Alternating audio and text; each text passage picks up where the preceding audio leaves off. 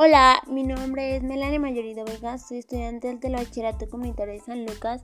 Hoy les voy a hablar sobre ciencia de la Tierra, el por qué cuando subimos a la cima de una montaña hace más frío si estamos más cerca del Sol.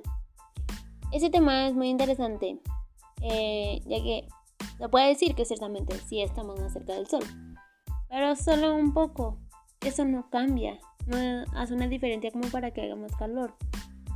Porque Estamos a 150 millones de kilómetros lejos del Sol, así que por lo que aunque la montaña esté muy alta, no es lo suficiente para acercarse al Sol lo bastante como para sentir más calor, por lo que existen otras variantes, como el calentamiento de la superficie terrestre, la presión atmosférica y el efecto invernadero.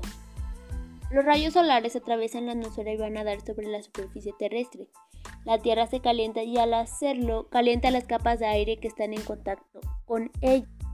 La transmisión de calor entre la Tierra y el aire es tanto más efectiva cuanto más denso sea el aire, que es cuanto mayor sea la presión atmosférica.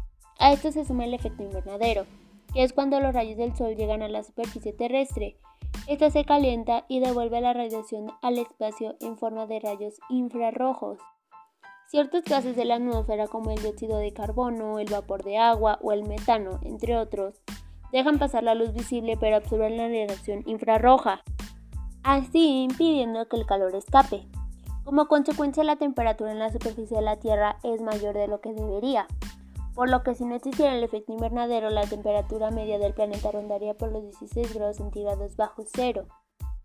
Entonces, por eso es la atmósfera la que atrapa el calor. Aquí hay un punto muy importante y muy curioso, y es que la atmósfera es un mar de aire y cuanto más profundo sea, mayor es la presión en el fondo. Al ser mayor la presión del aire, se calienta con más facilidad la base de la montaña que la cima. Además que el aire caliente tiende a subir, al hacerlo se expande y pierde calor. Por esta razón las capas más altas son más frías que las de abajo. Por lo que al subir a la cima de una montaña la presión es menor, es decir, que el aire es más escaso y al haber bastante menos aire la cantidad de gases en efecto invernadero también es menor. En esos puntos, parte de la radiación que emite la Tierra al calentarse escapa con más facilidad al espacio y como consecuencia el ambiente es más frío.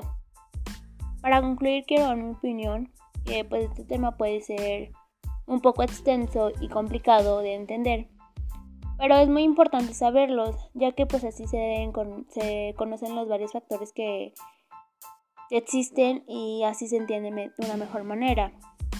Bueno, esto fue todo por el episodio de hoy. Muchísimas gracias por su atención. Los invito a seguirme en mi canal Descubriendo. Hasta la próxima.